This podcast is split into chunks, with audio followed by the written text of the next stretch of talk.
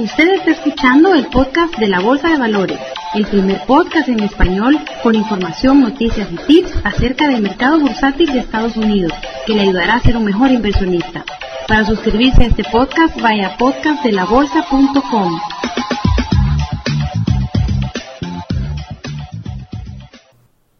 Bienvenido a esta nueva edición del podcast de la Bolsa. Quiero nuevamente decirles que hemos alcanzado por primera vez la posición número 4 en el mundo de todos los podcasts que hay, no solo de habla inglés y habla en español. Y somos el podcast número uno acerca de la bolsa de valores. Y para celebrarlo, quiero darle un obsequio. En este episodio le voy a, a transmitir parte del seminario que yo doy de introducción a la bolsa de valores por varios países a cientos de personas de habla hispana donde les enseño cómo empezar a invertir en la bolsa de valores. En este episodio usted podrá ver eh, escuchar una parte de este seminario donde hablo acerca de algunos de los muchos mitos que tienen la mayoría de inversionistas y que les impiden el creer en esos mitos les impiden generar utilidades en la bolsa de valores. Es muy probable que la calidad del sonido de este episodio cambie porque voy a insertar una parte de una grabación de uno de los seminarios en vivo para que usted pueda experimentar como que si usted hubiera estado presente en uno de los asientos de ese seminario. Que lo disfrute. Vean que el año 94, más o menos de este nivel, de 1100, tardó 1, 2, 3, 4 años y medio y en dos años y medio se vino hacia abajo al mismo nivel. O sea, cuatro años en subir y dos años en bajar. O sea, que de ahora en adelante, alégrense cuando hay un mercado de baja, cuando los mercados van hacia abajo, porque así sus, sus inversiones van a generar utilidades lo más rápido posible. Otro de los mitos, los fondos mutuos ofrecen una manera fácil y segura de invertir. Este es uno de los grandes errores que cometen la mayoría de personas. ¿Qué es un fondo mutuo? Para las personas que no saben qué es, un fondo mutuo, los fondos mutuos se crearon a principios de la década de los 70 cuando se aprobó una nueva ley en Estados Unidos en la cual las personas eh, trabajadoras podían invertir su dinero, podían invertir parte de su sueldo eh, a largo plazo para, para su retiro, ¿verdad? Para no depender solamente del seguro social. Entonces, muchas de las, eh, de, ahí se empezaron a creer, muchas de las compañías financieras empezaron a, creer, a crear portafolios de inversión. Entonces, prácticamente un fondo mutuo es un portafolio de inversión, en el cual yo puedo comprar acciones de ese portafolio. O sea, no estoy comprando acciones de una compañía, sino que compro acciones del portafolio. Y ese portafolio está diversificado en, varias eh, acciones de varias compañías distintas. Y la ventaja es que al trabajador o a la persona que quería invertir, se le permitía invertir y tener un portafolio diversificado con una mínima cantidad de dinero. Por ejemplo, un podía comprar acciones de un portafolio a 10 dólares la acción, por ejemplo, o a 20 dólares la acción cuando, eh, y ese portafolio representaba tal vez 100 acciones de 100 compañías diferentes. O sea, si esta persona hubiera querido comprar las 100 acciones eh, individualmente de las diferentes compañías, pues le hubiera costado mucho más de 10 dólares. ¿Sí? Entonces al final la persona invierte en un portafolio de inversión. Pero ¿sabían ustedes que ¿sabían ustedes que hay alrededor de 10.000 fondos mutuos que en los cuales ustedes pueden invertir en la bolsa de valores? Les dije que habían alrededor de 7.000 acciones en las cuales ustedes pueden invertir en la bolsa de valores. También hay 10.000 fondos mutuos. Imagínense, hay 17.000 oportunidades de inversión. Y eso solo es en el mercado de acciones. No digamos bonos, futuros, etc.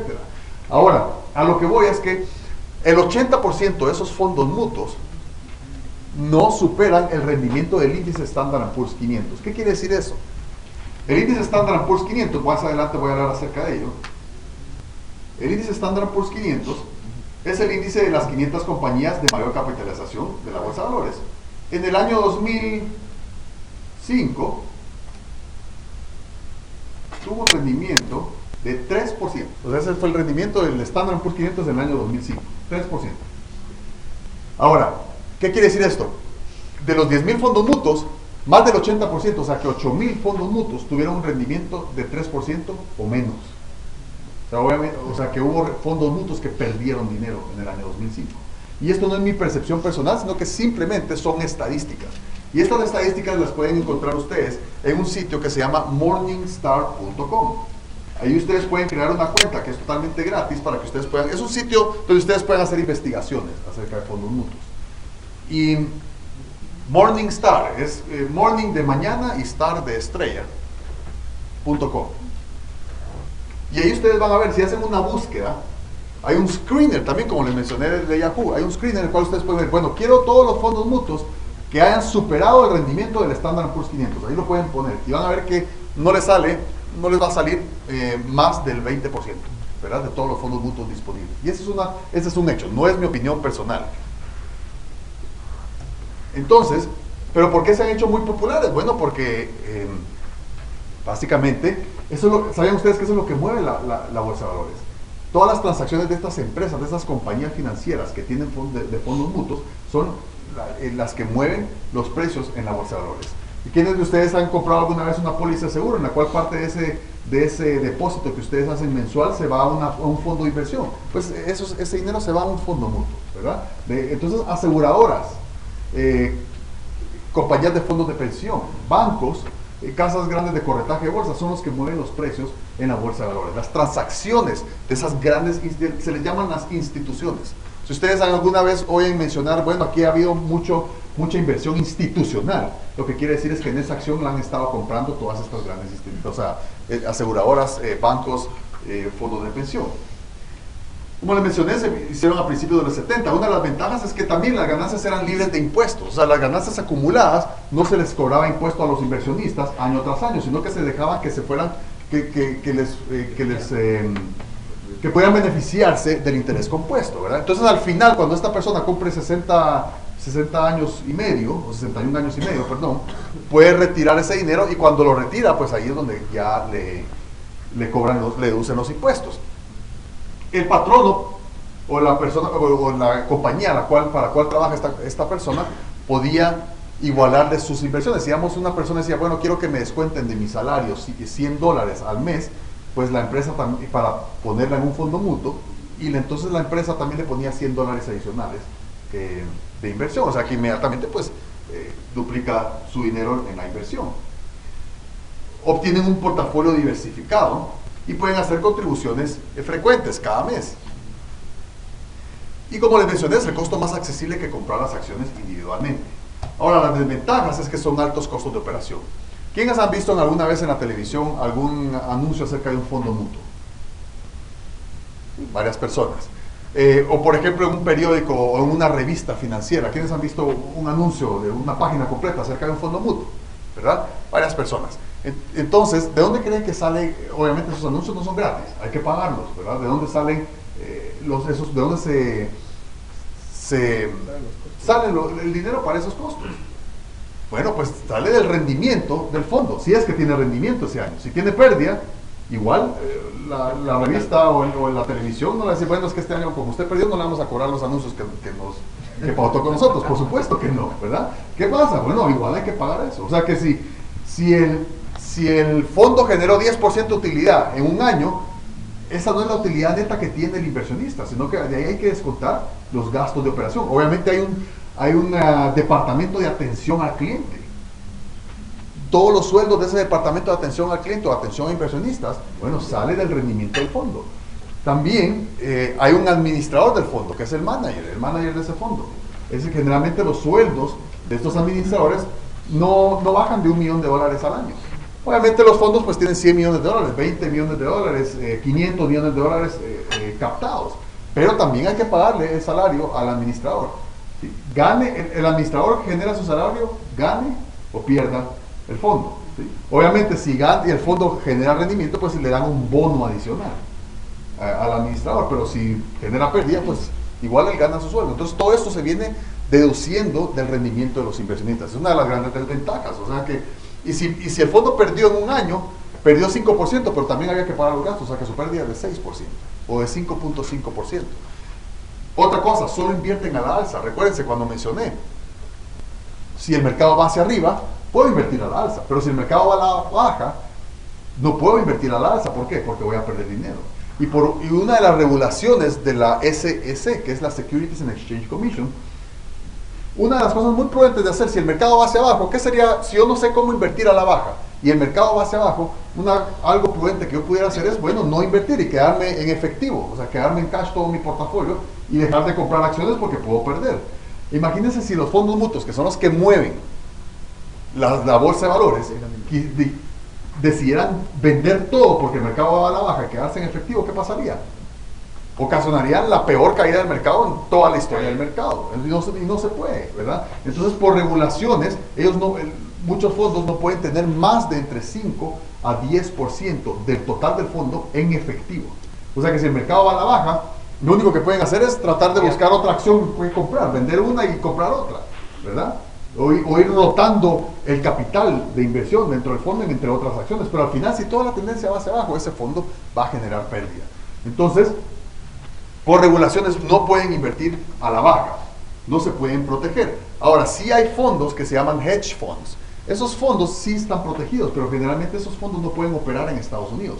Porque si operan en Estados Unidos, tienen que regularse por la Securities and Exchange Commission. Entonces, o sea, ahí es cuando ustedes en alguna vez les han ofrecido, bueno, un fondo que en el cual las oficinas de operación están en Islas Caimanes, o están en Bermuda, o están en, en, el Caribe, o en Panamá. ¿Por qué? Porque entonces ahí ellos pueden, ahí sí esos fondos pueden utilizar opciones sobre acciones, incluso invierten en futuros y todas esas eh, esos otros instrumentos de inversión que, que yo con los cuales puedo proteger las transacciones. La mayoría no superan al índice estándar Poor's 500, como lo mencioné. Y si la persona, bueno, otra, otra decisión, bueno, si el fondo no puede invertir al alza y el mercado va a la baja, pues yo como inversionista puedo decir, bueno, voy a sacar mi dinero para no verme afectado por la caída del mercado. Bueno, pues, pero si yo lo saco prematuramente, me, me penalizan. Entonces igual puedo perder. O sea, esas, esas son todas las desventajas que tiene el fondo mutuo. Como lo mencioné, en un mercado a la baja no pueden quedarse en efectivo. Y también ha habido eh, noticias, escándalos acerca de malversación de fondos dentro de los fondos mutuos, malversación de los fondos de los clientes. Este es un reportaje que salió en el Wall Street Journal, en el cual el fiscal general de Nueva York, Elliot Spitzer, hizo investigaciones en varios fondos mutuos, en los cuales eh, se descubrió generalmente un corredor de bolsa, una casa de corretaje de bolsa. Si ustedes en cualquier cuenta que ustedes abran, y ustedes eh, quieren comprar un fondo mutuo, ustedes pueden comprarle cualquier fondo a cualquier corredor de bolsa, ¿verdad? Porque esa es la obligación de, de ponerles a ustedes la disposición todos los instrumentos de inversión que hay disponibles. Ahora, pero se descubrió que ciertos fondos pagaban ciertos incentivos a los corredores de bolsa. Bueno, si usted ofrece mi fondo, el fondo ABC, a sus clientes, en vez de ofrecer el fondo XY, yo le doy a usted una comisión extra. Entonces, ¿qué pasa cuando llega una, ustedes como inversionistas, llegan con un corredor de bolsa, bueno, y esto fue en Morgan Stanley, que son una de las grandes casas de corretaje de bolsa, otro, el otro artículo está en Bank of America, si ustedes llegan ahí y, hacen la pregunta, bueno, quiero que me recomienden un fondo de inversión, ¿qué creen, cómo, ¿qué creen, cuál es ese fondo de inversión que les van a recomendar? Bueno, el fondo ABC, porque ese es el que me paga más comisión, es el que le voy a ofrecer a usted. Entonces, al final no es la, asesoría no es objetiva, sino que es subjetiva. Y eso es totalmente contra la ley. Obviamente eh, les descubrieron eso y tuvieron que pagar grandes multas. Esta es otra noticia. Securities and Exchange Commission, ¿verdad? A forzar a, los eh, fondos mutuos que, que anuncien públicamente si están pagando a ciertos corredores de bolsa. Ahora, si yo sé que, si yo voy a Morgan Stanley, yo sé que el fondo mutuo ABC le paga extra a Morgan Stanley por ofrecérmelo, pero yo ya lo sé antes de llegar. Entonces yo sé que si me van a ofrecer ese fondo, pues ya yo sé que hay cierta eh, subjetividad en, ese, en ese consejo. Y aquí 14, vean ustedes, si no se mira hasta atrás, 14 de 15 casas de corretaje recibieron pagos en efectivo de, fondos, de empresas de fondos mutas por, por ofrecer esos fondos a sus clientes.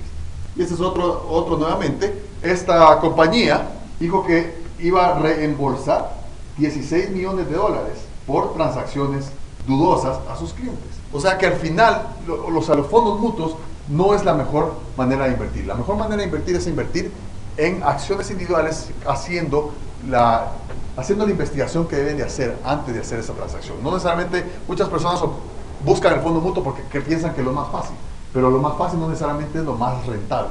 Pero así es bien fácil darle dinero a un fondo mutuo, el cual el fondo mutuo inmediatamente diversifica todas las transacciones. Ahora, si ustedes pueden encontrar un fondo mutuo que sí supera el rendimiento del estándar Poor's 500, pues lo pueden hacer. Otra cosa, también ustedes pueden invertir en ciertos fondos que lo que hacen es que imitan el movimiento del índice Standard Poor's 500 o el movimiento del índice Nasdaq. Y bueno, si ustedes quieren esos fondos se llaman Spiders, ¿verdad? Eh, Spiders, otros se llaman SPY, y eso es un fondo en el cual ustedes hacen la inversión e inmediatamente están representados en, las, en las 500 compañías del Standard Poor's 500, en el cual ustedes van a tener exactamente el mismo rendimiento. O sea, ese 3% que tuvieron, que tuvo el, índice el año pasado, ese hubiera sido el rendimiento del fondo de ustedes. Y eso lo pueden negociar igual que acciones sin necesidad de que tengan que pagar esos recargos de publicidad o gastos de operación.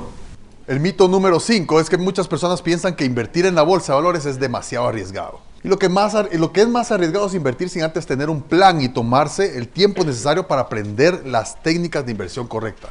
Esto es lo más importante. O sea, si yo no sé nadar, el acercarme a una piscina es demasiado arriesgado para mí, es incluso de vida o muerte. Pero si yo tomo clases de natación y aprendo a nadar correctamente, incluso ya, a mí ya no me va a dar miedo acercarme a una piscina. Es más, para mí va a ser una diversión eh, tirarme a la piscina todas las veces que pueda tener la oportunidad de estar cerca de una piscina. Lo que antes era miedo, ahora para mí es diversión y entretenimiento y es algo que estoy 100% cómodo en hacer. ¿Por qué? Porque ya tomé clases de natación y practiqué e hice mis ejercicios y ahora ya puedo nadar. Lo mismo es manejar un automóvil. Si yo no sé nadar, pues manejar un automóvil es demasiado arriesgado, por supuesto. Es, posible que pierda la vida si, si me subo a un automóvil y no puedo manejar. ¿Qué cree que puede pasar? me voy a ir a chocar. Pero si yo, si yo tomo clases de manejo y empiezo a practicar y a practicar y a practicar, pues después eh, puedo manejar un automóvil sin ninguna preocupación, sin ningún miedo. ¿Quiénes de ustedes todavía tienen miedo cada vez que se suben al automóvil eh, para manejarlo? Nadie, por supuesto que no. ¿Por qué? Porque eso es algo que, eh, algo que antes les causó miedo, ahora es algo, es parte de su vida, es parte de, de las actividades diarias que ustedes hacen. Pues lo mismo en la bolsa de valores. O sea, es, arriesgado para el que no sabe. Pero si ustedes aprenden a invertir, entonces eso no es arriesgado para ustedes. Otro de los mitos, bueno, para, para, invertir en la bolsa de valores se necesita estar pegado a una pantalla computadora. Y como lo mencioné, para mí no me toma más de media hora al día. Es más, lo mejor que ustedes pueden hacer es alejarse de una pantalla de cotizaciones de la bolsa de valores. ¿Por qué? Porque entonces ustedes van a, querer, sus emociones van a tomar el control de sus decisiones, porque van a ver, bueno, ya subió 10 centavos y se van a poner felices, ¿verdad? Ah, pero ahorita bajó 25 centavos la siguiente media hora y están todos tristes y decepcionados. Después, ah, bueno, pero subió 50 centavos mi acción, ¿verdad? ¡Yupi! Y, luego, pues, baja un dólar, ¿verdad? Y toda esa fluctuación puede ser en, en cuestión de 5 horas, en un día de transacciones. ¿Verdad? Entonces, lo mejor que pueden hacer es no estar viendo, si ustedes tienen acciones de Microsoft, pues no vean cómo se, cómo se mueve hacia arriba y hacia abajo las acciones de Microsoft durante el día, sino que hasta el final del día, al final de cada día, pues ya cuando la bolsa está cerrada, pues ustedes pueden, pueden ver, bueno, cuál fue la variación del precio de la acción en Microsoft, subió o bajó. Pero durante el día es, es demasiado estrés y eso y prácticamente es si ustedes lo hacen, si ustedes quieren invertir en la bolsa para estar viendo eso y estar pendientes, incluso hay ciertos corredores de bolsa en línea que les dan el acceso a, cotizaciones simultáneas. Eso quiere decir que ustedes ven cada segundo cuántas transacciones están haciendo de la acción, si subió un centavo, si subió dos centavos, si bajó tres centavos, instantáneamente. O sea, están en línea con el mercado bursátil. Eso es, eso es eh, futuro ataque cardíaco. O sea, que ni se, ni se molesten eso, es demasiado estrés. O sea, esto, como lo he dicho muchas veces, esta es una herramienta en la cual ustedes pueden generar ingresos adicionales a los que ya tienen, otra fuente de ingresos, y que eventualmente se puede convertir en su fuente principal de ingresos, ¿verdad? Si lo hacen bien. El otro de los mitos es, lo mejor es comprar continuamente acciones de la misma empresa para promediar su costo. ¿Qué quiere decir esto? Bueno, que si la acción, eh, compraron una acción a 50 dólares y luego la acción bajó a 40 dólares, entonces ustedes lo que hacen es comprar más acciones a 40, porque ahora, ahora el costo de la acción ya no es 50 y no tienen una pérdida de 10 dólares, sino que ahora el costo es 45, entonces ahora solo han perdido 5 eh, dólares, nada más. Y bueno, si la acción baja a 25, pues compra más acciones a 25 para ir promediando el costo, ¿verdad? Eso no, si una cosa muy importante, si algo, si algo va hacia abajo, lo más probable es que va a continuar hacia abajo. O sea, que no compre, uno de los grandes errores que hacen la mayoría de personas es que piensan que cuando una acción está bajando de precio es el momento para comprar. Y ese no es el momento para comprar. Si la acción está bajando de precio, no la compren. ¿Por qué? Porque lo más probable es que va a seguir bajando. O sea, el, tratar de comprar una acción que va hacia abajo es como tratar de cachar un cuchillo en el aire. ¿Sí? La mayoría de las veces no, no lo van a poder hacer. Tal vez una que otra vez lo van a poder hacer, pero después de haber perdido dos o tres dedos.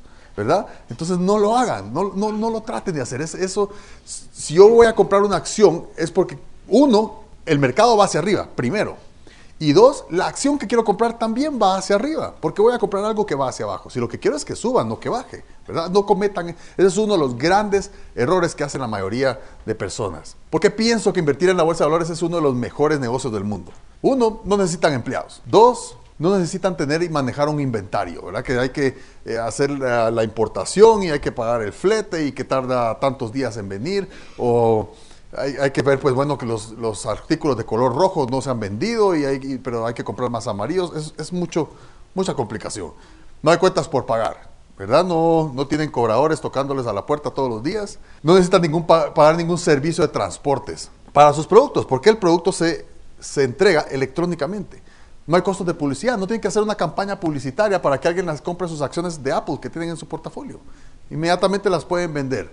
No necesitan mantener una oficina. Pueden estar en su casa, pueden trabajar desde cualquier parte del mundo. Eh, lo único que necesitan es un acceso a una computadora con conexión a Internet. Incluso pueden estar en Pachama si ustedes quieren. No es necesario empezar con una gran inversión, como les mencioné al principio, ¿verdad? Eh, imagínense cuánto cuesta comprar una franquicia, abrir una empresa nueva, abrir un negocio nuevo. ¿Cuánto cuesta eso? Pues es una gran cantidad de dinero. Con mucho menos cantidad de dinero ustedes pueden empezar su empresa en la bolsa de valores, desde su casa desde donde ustedes quieran. Espero le haya gustado esta sección del curso Introducción a la Bolsa de Valores. Si usted quiere obtener el curso completo en el cual usted puede empezar a descubrir cómo iniciar a invertir correctamente en la Bolsa de Valores de Estados Unidos y generar utilidades y evitar los grandes y costosos errores que le pueden ahorrar miles y miles de dólares, vaya ahora mismo a curso de introducción.com. Este es el final de este episodio y nos vemos en el siguiente episodio. Le deseo el mejor de los éxitos en su vida y que Dios lo bendiga. Hasta la próxima. Usted ha escuchado el podcast de la Bolsa de Valores, el primer podcast en español con información, noticias y tips acerca del mercado bursátil de Estados Unidos, que le ayudará a ser un mejor inversionista y evitar los errores más comunes. Para suscribirse a este podcast, vaya a podcastdelabolsa.com.